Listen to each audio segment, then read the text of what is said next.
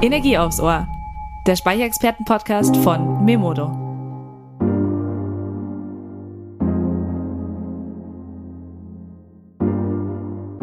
Hi Energiefans. Heute gibt es wieder Energie aufs Ohr. Ich bin Lena, Auftragsmanagerin und Energieexpertin bei Memodo.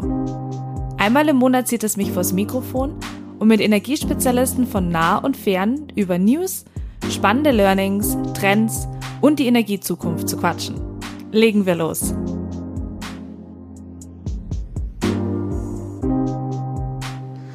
Hallo zusammen und willkommen zurück bei einer neuen Podcast-Folge Energie aufs Ohr. In unserer letzten Folge haben wir über das Thema Blackout gesprochen. Was kann passieren bei einem landesweiten Stromausfall und was kann man dagegen tun? Äh, habt ihr euch aber mal gefragt, wie wir es eigentlich generell schaffen, zu jeder Tageszeit genügend Strom für alle zur Verfügung zu stellen? Was passiert, wenn die Energie zum Beispiel der Solaranlagen in Deutschland bei schlechtem Wetter sehr gering ist? Oder wie weit das Stromnetz von wo und wie viel Energie oder wie weiß das Stromnetz wann, wo und wie viel Energie kommen wird? Kurzum, was ist eigentlich ein intelligentes Stromnetz? Haben wir eins oder brauchen wir das? Und ähm, was machen wir dann damit? Und mit dieser Frage beschäftigt sich Marvin Endres von der Peak Plan, den ich heute zu Gast habe. Hallo Marvin. Hi Lena, grüß dich. Danke für die Einladung. Ja, schön, dass du da bist. Ähm, Marvin, lass uns doch äh, erstmal starten, wie wir immer starten. Magst du dich mal kurz vorstellen? Ja, sehr gerne.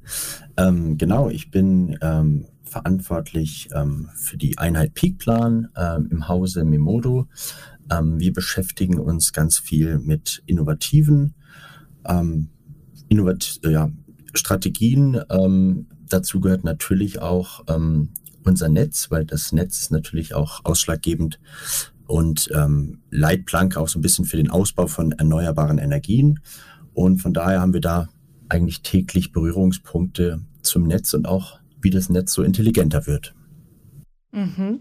Also wir starten ja dann auch äh, gleich noch ins Thema dann, also Smart Grid, was ja sozusagen die Übersetzung für das intelligente Stromnetz wäre. Ähm, wir haben ja viele Anglizistiken auch da, ähm, aber auch Netzsicherheit und Steuerung werden wir auch später nochmal eintauchen ähm, und das Ganze unseren Zuhörerinnen erklären.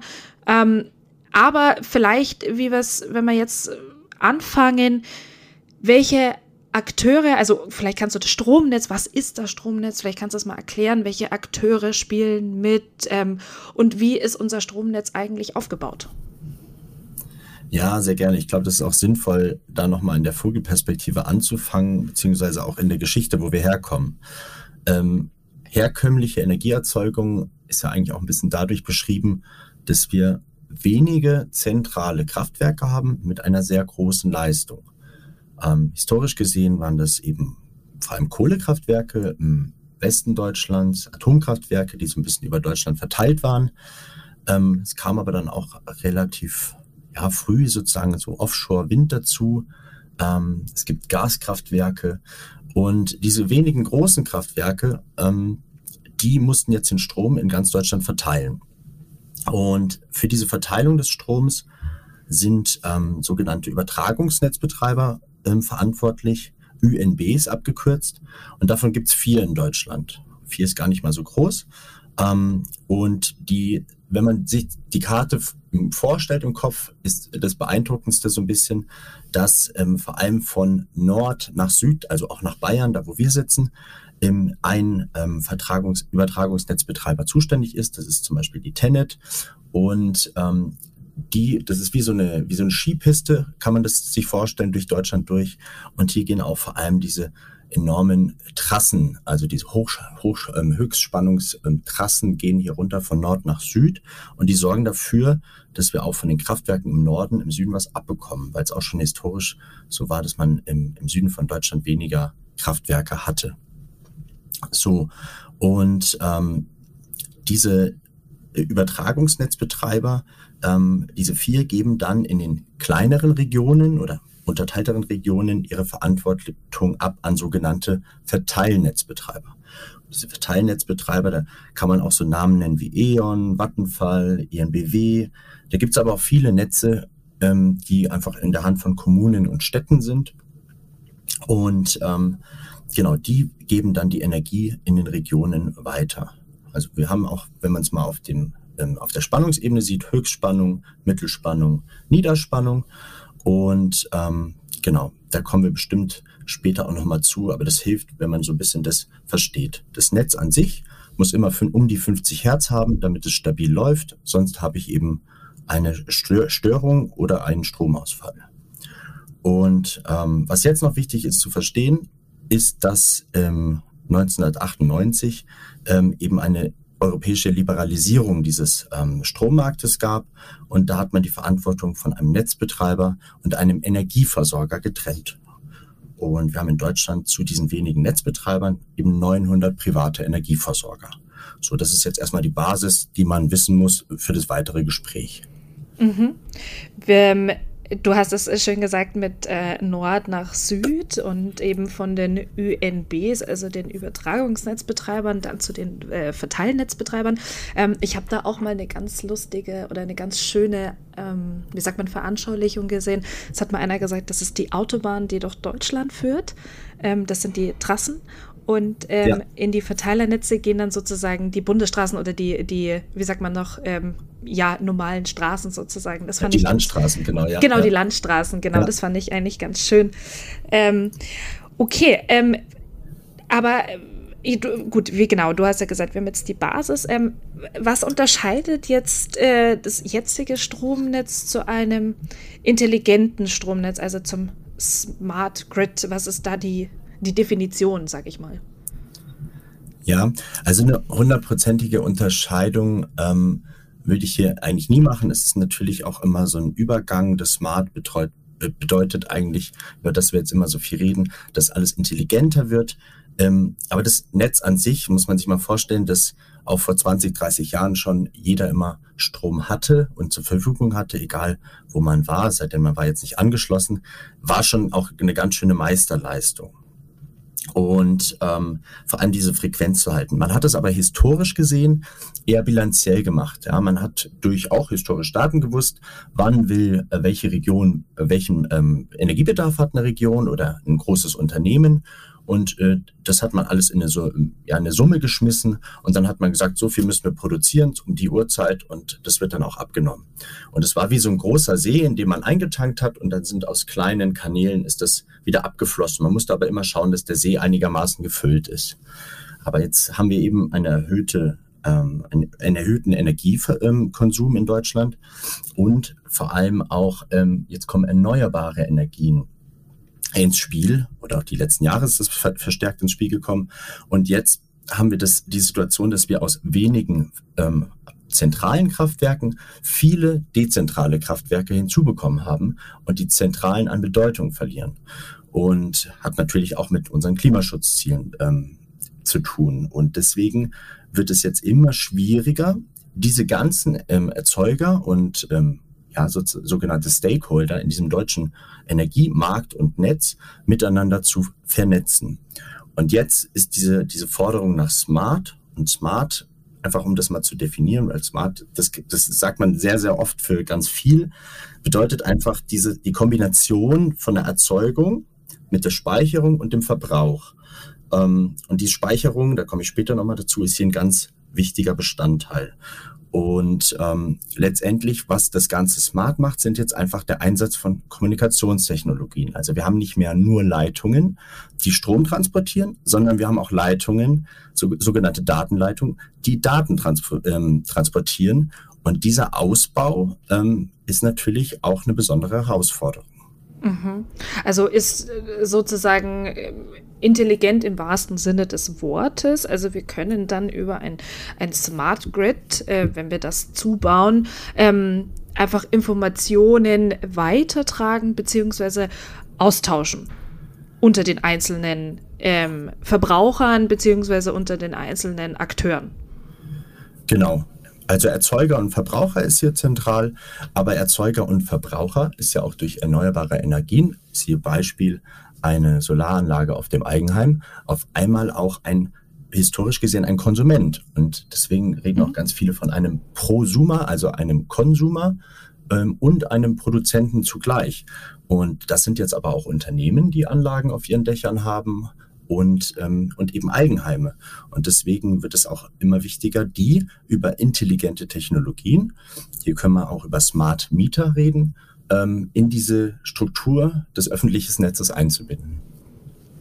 Also das heißt, um das nochmal sozusagen auf den Punkt zu bringen, ähm, der Unterschied zu, in Anführungszeichen, einem normalen Netz ähm, ist einmal natürlich die Erzeugung, Speicherung und der Verbrauch, aber eben ganz wichtig, äh, diese Informations- und Kommunikationstechnologien, ähm, die zu was jetzt alles oder, oder was kann man sich darunter vorstellen? Was sind das für Technologien und ähm, wozu brauchen wir sie? Also was machen die?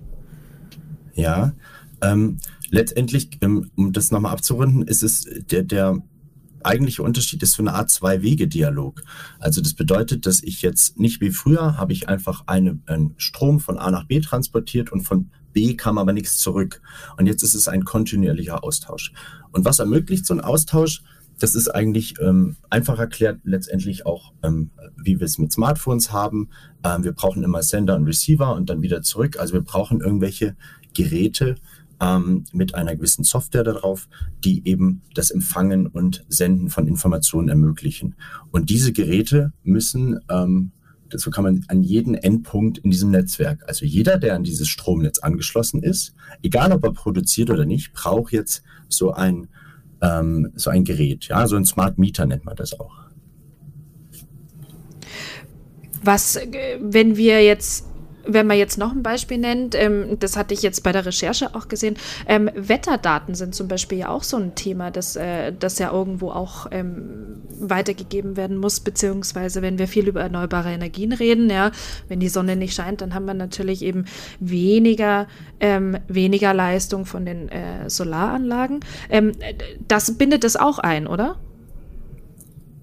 Ja, absolut. Also diese, ähm, das gesamte Netzwerk ist natürlich bei jedem ähm, Akteur ähm, sozusagen ähm, ist ein Gateway oder eine Schnittstelle installiert oder soll in dieser, ähm, in dieser Theorie installiert sein. Ähm, aber es werden die ganze Zeit auch Wetterdaten, es werden ähm, Verbrauchsdaten historisch und auch Prognosen einbezogen, äh, weil was in der Zukunft passiert, weiß man ja auch nie genau. Und das ist eben so schwierig geworden, weil ähm, auch gerade durch E-Mobility. Man weiß eben noch nicht, wann fährt der moderne Mensch ähm, zum Einkaufen, wann fährt er jemanden besuchen. Und das heißt, es kommt auch in der Zukunft immer wieder dazu, dass eben ähm, Stromverbräuche nicht mehr äh, durch die Historie allein erklärbar sind. Aber man kann da natürlich noch einige Daten ähm, auswerten und immer wieder hinzuziehen. Und deswegen ist aber so ein kontinuierlicher Austausch, der eben bedeutet, ähm, wirklich kontinuierlich so alle 15 Minuten, ganz, ganz wichtig jetzt. Okay, also alle 15 Minuten wäre dann dieser Zwei-Wege-Dialog, ähm, dass man wirklich schauen kann, was, was wird verbraucht und was wo, wird wo erzeugt, sozusagen, ganz simpel gesagt. Genau. Wenn wir jetzt, ähm, also die Aufgaben, glaube ich, sind ja eigentlich klar dann äh, des Smart Grids. Wenn wir jetzt aber auf Deutschland schauen, haben wir jetzt eigentlich schon ein intelligentes Stromnetz oder äh, sind wir da dabei oder sind wir schon fast vollendet? Ähm, wie, wie ist denn der jetzt der momentane Stand? Hm, gute Frage. Ähm, ich glaube, ich würde das mal ähm, in zwei Richtungen sehen. Ähm, einerseits habe ich auch vorhin gesagt, die Innovation an sich, auch die Privatisierung ähm, des Stromnetzes durch die Liberalisierung hat hier natürlich zu vielen Innovationen gebracht, weil es meistens Innovationen auch was mit einer Wirtschaftlichkeit zu tun haben. Ähm, und jetzt ist es aber so, dass wir ähm, hier auch ein bisschen trennen müssen ähm, zwischen ähm, gerade größeren Erzeugungsanlagen. Hier ist schon recht viel passiert. Also ich sage jetzt mal ähm, Erzeugungsanlagen, PV-Anlagen auf ähm, Häusern, kleinere Windräder in Kommunen. Ähm, die sind sowieso äh, das war schon immer, ist schon lange Zeit Fortschritt bei dem, beim Neubau eben, ähm, das zu ähm, intelligent zu machen, smart zu machen.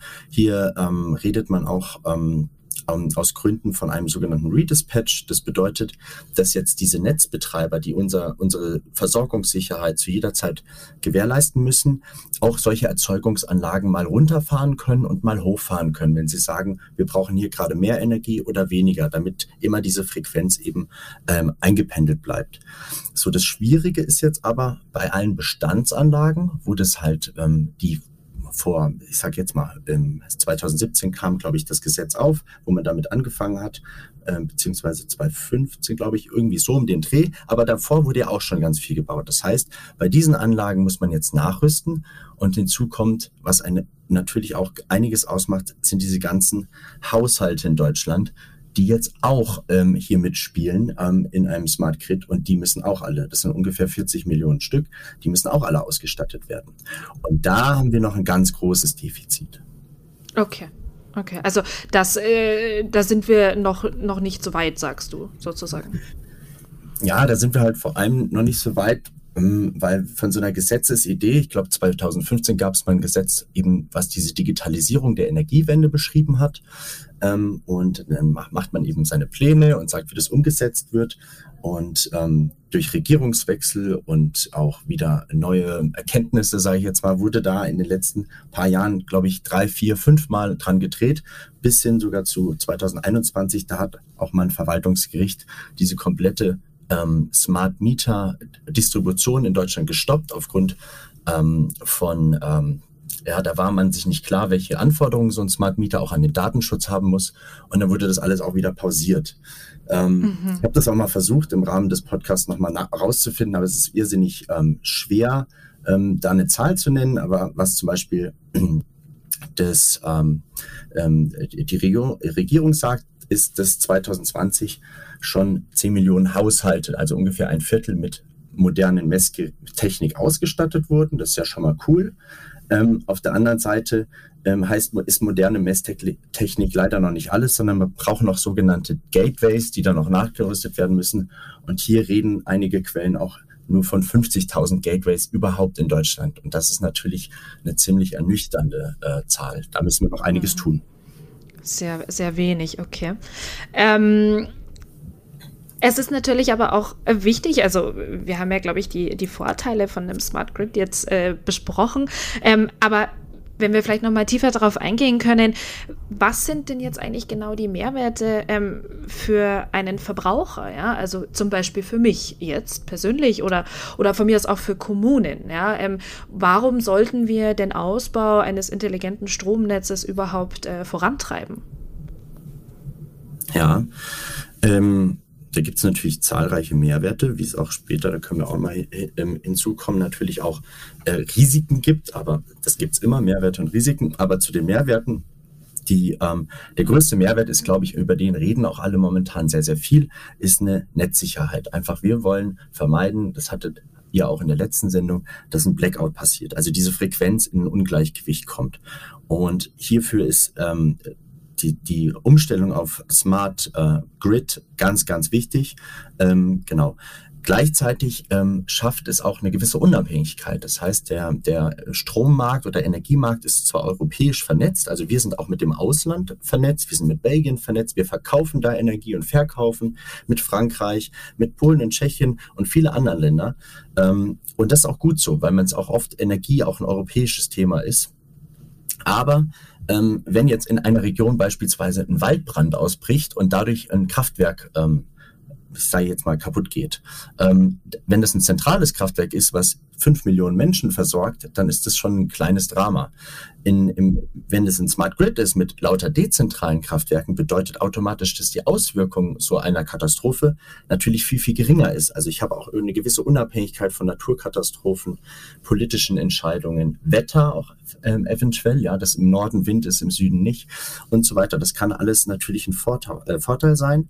Und natürlich wird das Netz und Energiekosten damit ähm, äh, also das Netz wird entlastet, dadurch sinken aber auch Energiekosten.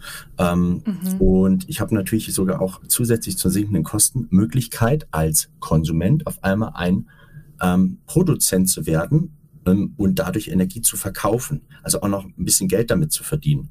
Und das sind für mich eigentlich eine ganz schöne Reihe an Mehrwerten, die auch so eine Innovation mit sich bringt. Mhm. Also kann ich dann sozusagen mit meiner Photovoltaikanlage auch äh, das wirtschaftlich amortisieren, indem ich dann, äh, ja, wie du schon sagst, meinen eigenen Strom, den ich nicht verbrauche, ähm, wieder zurück ins Netz verkaufe, sozusagen.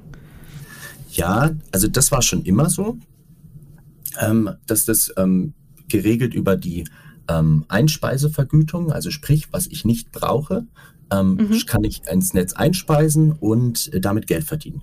Allerdings ist diese Einspeisevergütung heutzutage sehr, sehr unattraktiv. Also die, ähm, das ist nur noch ein Bruchteil von dem, was der Strom aktuell kostet. Ähm, und warum ist das so? Weil ich eben momentan überhaupt nicht ähm, ähm, prognostizieren kann, was die ganzen, also die Summe an ähm, Einspeisern, also die Privathaushalten, auch einspeisen wird. Und ähm, deswegen ist es recht unattraktiv momentan. Wenn ich das aber steuern kann, dann kann ich natürlich da auch ähm, neue Businessmodelle äh, entwickeln, wie zum Beispiel das in einem Smart Grid in einer Kommune, sagen wir jetzt einfach mal in einem kleiner Landkreis, beispielsweise Erding bei München, hier könnte ein Nachbar, der zehn Kilometer links vom Stadtkern sitzt, dem Nachbarn, der zehn Kilometer rechts vom Stadtkern sitzt, auch mal Energie verkaufen. Ähm, also ist dann technisch möglich und dadurch eventuell ein bisschen mehr Geld erzielen. Weil der Nachbar B sagt, bevor ich am Strommarkt für 40 Cent meinen Strom kaufe, kaufe ich es lieber beim Nachbarn A für 20 Cent. Und für beide entsteht dadurch ein Vorteil. Der dritte Vorteil ist, das Netz ist entlastet, weil die Wege nicht so lang sind. Ich muss nicht von Nord nach Süd, sondern nur von 10 Kilometer nach links nach rechts. Und das kann natürlich auch ein erheblicher Vorteil sein. Mhm. Das äh, wäre nämlich auch eine, eine weiterführende Frage gewesen. Es ist ja auch momentan ein sehr, sehr heißes Thema. Es sind äh, die Strompreise und du hast es ja gerade so ein bisschen angeschnitten. Ähm, wenn man natürlich äh, dezentral äh, Strom bezieht, dann haben wir natürlich auch äh, günstigere Stromtarife. Ja, oder sehe ich das falsch? Ähm, ja, ja, auf jeden Fall, kann man schon so sagen. Die, ähm, was heißt günstig? Sie sind dynamischer, sagen wir so. Das ist das Stichwort mhm. hier. Es gibt auch ein ähm, eigentlich ein Gesetz, das besagt, dass in Deutschland seit 2020 dynamische Stromtarife angeboten werden müssen von den Energieversorgern. Das Problem ist aber, ohne eine intelligente Messstelle kann ich das nicht. Das ist eine Zwangsvoraussetzung. Mit 50.000, also das müsste man auch nochmal prüfen, wie gesagt. Aber so um den Dreh, lass es 100.000 Gateways sein, haben wir noch zu wenige intelligente Messstellen, um das zu machen. Andere Länder sind da ein bisschen weiter, äh, Belgien, Österreich. Hier gibt es so vom Salzburger Stadtwerken Beispiele, wo man wirklich den Strom, den man nach seiner PV-Anlage oder vielleicht hat man ein kleines Windrad im Garten, ich weiß es nicht, oder ein kleines Wasserkraftwerk noch braucht, eben dynamisch kaufen kann. Das bedeutet, ich kriege hier angeboten, wenn du jetzt die Waschmaschine anschaltest, dann ist der Strom so und so ähm, teuer. Aber wenn du in zwei Stunden die Waschmaschine anschalten würdest, würdest du dir einiges an Geld sparen. Und das ist ähm, einfach aufgrund der Last. Und ich kann meine Daten, was will ich gerade verbrauchen, mit was ist gerade im Netz verfügbar, abgleichen in Sekundenbruchteilen durch eben dieses Smart Grid und kriege dann von meinem Stromversorger ein besonderes Angebot, um meinen Konsum auch zu überdenken, wann ich diese Energie konsumiere. Und das ist natürlich, ähm, dadurch spare ich mir Geld und gleichzeitig ähm, kann man das Netz auch ein bisschen entlasten. Also es hört sich auf jeden Fall super an, vor allen Dingen ähm, flexible, flexible Stromtarife. Ähm, wir haben ja jetzt gerade so über die, ich sag mal, die Vorteile oder die, die Chancen auch ähm, für Verbraucher und so gesprochen. Du hast es auch schon angeschnitten. Was sind denn die Herausforderungen? Also ähm, wir sind ja jetzt mit Deutschland, sage ich mal, kein auch flächenmäßig kleines Land. Ähm, wie, wie kommen wir denn dahin? Was äh, brauchen wir da vielleicht eine gesetzliche Kontrolle? Wie schaut's, wie schaut's aus mit der Wartung? Also ist unser, also unser Stromnetz eigentlich in Deutschland, äh, sage ich mal, ähm, so neu oder so up to date, ähm, dass wir zum Beispiel eben so Datenverbindungen einfach legen könnten? Oh, da waren jetzt viele Punkte in einem drin. Ähm, aber ja, ich, ich habe ja alle aufgenommen. Ich versuche mal an, der Reihe nachzugehen. Die Herausforderungen bestehen vor allem darin, ähm, ich glaube in erster Linie eine Sicherheit hier reinzubringen. Weil wenn ich über Daten rede, dann haben ganz viele im Kopf, oh, sobald was digital ist, kann es angegriffen werden. Ähm, und deswegen zählt auch mittlerweile Energie als sogenannte kritische Infrastruktur. Und ähm, das muss eben auch geregelt werden. Wie wird es geschützt? Wie kann ich hier einmal für den Verbraucher ähm, die Daten schützen? Also ich will ja auch nicht, dass jeder rankommt, wann ich dusche, wann ich wasche, wann ich Musik höre. Ähm, plus ist ja ein Eingriff in den Haushalt, also in die Privatsphäre auch irgendwo. Dafür wurde dann das äh, ähm, Gesetz ähm, für die Digitalisierung der Energiewende geschaffen. Aber ich habe hier auch eine enorme, äh, was heißt ein Risiko, aber eine Herausforderung, beim Netzbetrieb eine IT-Sicherheit zu schaffen. Und ähm, hier müssen auch Energieversorger sich auch immer ähm, Zertifizierungen kontinuierlichen, immer wieder up-to-date an, am Stand der, der, der, der Technik unterziehen, damit hier auch eine höchste Sicherheit und eine minimale äh, Anzahl an Daten übermittelt wird für die zu einer maximalen äh, Auswertung führen kann. Also das, darüber wird, werden sich gerade viele Gedanken gemacht und ich glaube auch sehr gute Gedanken, deswegen braucht man da auch keine Sorge vor haben, aber es ist natürlich eine riesen Herausforderung, die Datensicherheit. Ähm, das geht auch Hand in Hand ähm, generell mit einer gesetzlichen Kontrolle. Je mehr Akteure du auf so, also wir haben früher ein Monopol gehabt, da hattest du vier Player und es war natürlich relativ einfach, die bis ähm, unter der Lupe zu haben, ähm, auch wenn das natürlich schnell zu, zu einem ähm, Kartell ähm, Gefahr führen kann. Jetzt hast du enorm viele, ich habe vorhin gesagt 900 Energieversorger. Hier muss natürlich auch eine gewisse Kontrolle kontinuierlich passieren, dass hier auch mhm, sich an ja. Richtlinien gehalten wird und so weiter, auch für ja. die Verbraucher. Ähm, und der Ausbau, darüber haben wir auch kurz geredet. Ich, ich tue die Wartung da so mal ein bisschen rein. Ist natürlich anspruchsvoll, aber jetzt auch nichts Neues. Das wussten die Netzbetreiber vor, ähm, vorher schon. Ähm, die können den Ausbau im auch abrechnen. Also sprich, für sie ist auch immer ein finanzieller Nutzen da. Also alles, was gemacht werden muss, wird auch bezahlt. Ähm, wer das zahlt, ist ganz unterschiedlich. Teilweise der Staat, teilweise zahlen wir es in unseren ähm, Grundgebühren vom, von, von der Stromrechnung auch mit besondere Sachen. Ähm, und was man auch merkt, wo Deutschland wieder sehr gut funktioniert bei Baustellen, ist es natürlich auch so, hier wird keine Straße unbedingt aufgerissen wegen einem Glasfaserkabel, sondern es ist oft so, wenn irgendeine Erneuerung an einem Wasserrohr stattfindet oder an einem Stromkabel oder und so weiter, werden auch immer Leerrohre mit rein äh, gezogen und geplant. Das heißt, man kann im Nachhinein schon mhm. auch sozusagen die, die Kabel, die Datenkabel durchblasen durch Leerrohre, so nennt man das, und ähm, dadurch auch zügig ähm, ausbauen. Also ich muss schon sagen, in vielen Gebieten, viele schimpfen immer, aber ich, mein Empfinden ist ja auch, dass da auch schon einiges passiert ist an digitalem Ausbau, gerade so ähm, was Datenkabel angeht in Deutschland. Aber es gibt natürlich auch noch viel zu tun. Also das sind so ein bisschen die großen Herausforderungen. Mhm, mhm. Also du sagst aber, dass man ja eigentlich äh, auf einem, also dass schon was passiert. Ähm, das ist ja schon mal sehr positiv, ähm, dass da auf jeden Fall noch viel Luft nach oben ist. Ähm, Glaube ich, haben wir jetzt äh, festgestellt. Wie, wenn wir jetzt noch mal kurz den Blick äh, auf, ich sag jetzt mal Europa wenden. Ähm, Stromnetze sind ja verbunden. Wir sind ja jetzt nicht äh, allein für Deutschland. Du hast es ja vorher auch schon mal äh, angesprochen. Ähm, da ist ja auch sehr viel auf dem äh, Strommarkt ähm, passiert ja auch sehr viel. Wie schaut es in anderen Ländern aus? Ähm, wie sind wir da so verbunden? Beziehungsweise Belgien zum Beispiel als recht kleines Land, haben die, sind die schon mehr zum Smart Grid umgestiegen? Ähm, oder wie ist da einfach so der Vergleich? Hm, schwierig zu sagen. Ähm, es gibt das ist jetzt meine persönliche Meinung, weil nach genau vergleichen ist das immer schwierig. In Belgien und Österreich habe ich von angeschnitten, passiert schon sehr, sehr viel. Es sind natürlich auch sehr, sehr kleine Länder, die ähm, auch nochmal andere politische Histor Historie haben, ähm, wie die Gesetzeslage war. Ähm, ähm, ja, ich denke, dass wir da auf jeden Fall ein paar Ländern hinten nach sind aber man muss auch immer verstehen, was wir haben. Wir haben das größte Bahnnetz, wir haben die, das größte Straßennetz, wir haben eine sehr einen hohen Verbraucherschutz ähm, und Naturschutz, ähm, wo andere Länder eventuell nicht so viel Wert drauf legen, sage ich jetzt mal ganz vorsichtig. Und das muss man ja auch immer alles in einen Topf werfen. Ähm, von daher ist, ich glaube, das Wichtigste ist, mhm. um voranzukommen hier in der Sache, ist ein Bewusstsein schaffen. Und ähm, das Bewusstsein kann so ein Podcast sein, in dem man mal ein bisschen darüber erzählt, was ist so ein Smart Grid, weil das ja nicht richtig greifbar ist. Aber es muss auch ähm, vor allem von der Politik geschaffen werden. Und ich glaube, da kann Deutschland noch einiges tun. Da hört man in, in anderen Ländern doch noch mal einiges mehr, dass da sehr, sehr viel drüber geredet wird, über Digitalisierung, was passiert da, welche Chancen und Risiken gibt es. Und ich glaube, hier müssen wir auch noch einiges ähm, machen. Mhm. Ja, Vielen Dank, Marvin. Ähm, bevor ich dich äh, gehen lasse, beziehungsweise bevor wir dann nochmal äh, vielleicht auf nochmal ein paar Quellen kommen, ja, wo man sich noch informieren kann, ähm, ich glaube, ich brauche nicht fragen, dass du es kennst oder nicht kennst. Ähm, wir spielen ja immer am Ende ein kurzes Spiel.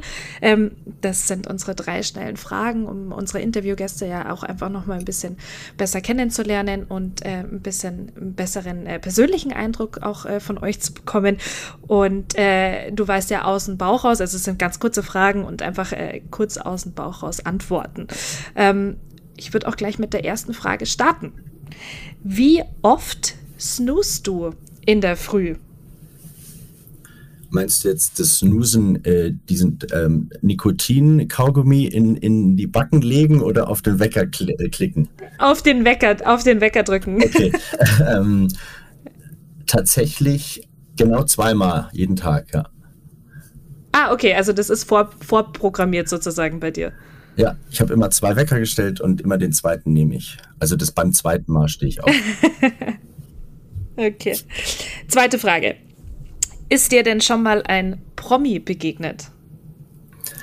Ja, Herbert Grönemeyer. Oh, wo? Ich habe mal als junger Mensch in einem Hotel gearbeitet und da habe ich einen Roomservice gemacht und ähm, musste, habe ihm ein äh, nächtliches Abendessen oder eine, ich glaube, eine Flasche Rotwein oder so aufs Zimmer gebracht. Da habe ich mich sehr gefreut, weil ich dem seine Musik sehr gern mag. Cool, sehr cool. Ähm, dritte und längste, äh, dritte und letzte Frage. Ähm, was war deine längste Bahnfahrt? Puh, ähm, ich glaube einmal, wo ich von München nach Hamburg Altona tatsächlich gefahren bin. Ich glaube, die hat mit ein paar Verspätungen umsteigen, weil ich irgendwie da so ein, so ein besonderes Sparticket hatte. Aber oh, ich erinnere mich nicht, irgendwie so um die 10, 11 Stunden gedauert, ja das war hart. Naja, okay, das ist, ja, ich wollte gerade sagen, wenn wir, wir haben ja heute das Bahnnetz auch mal lustigerweise kurz angesprochen, ähm, aber 10, 11 Stunden in der Bahn ist dann auch schon sehr lange, das stimmt.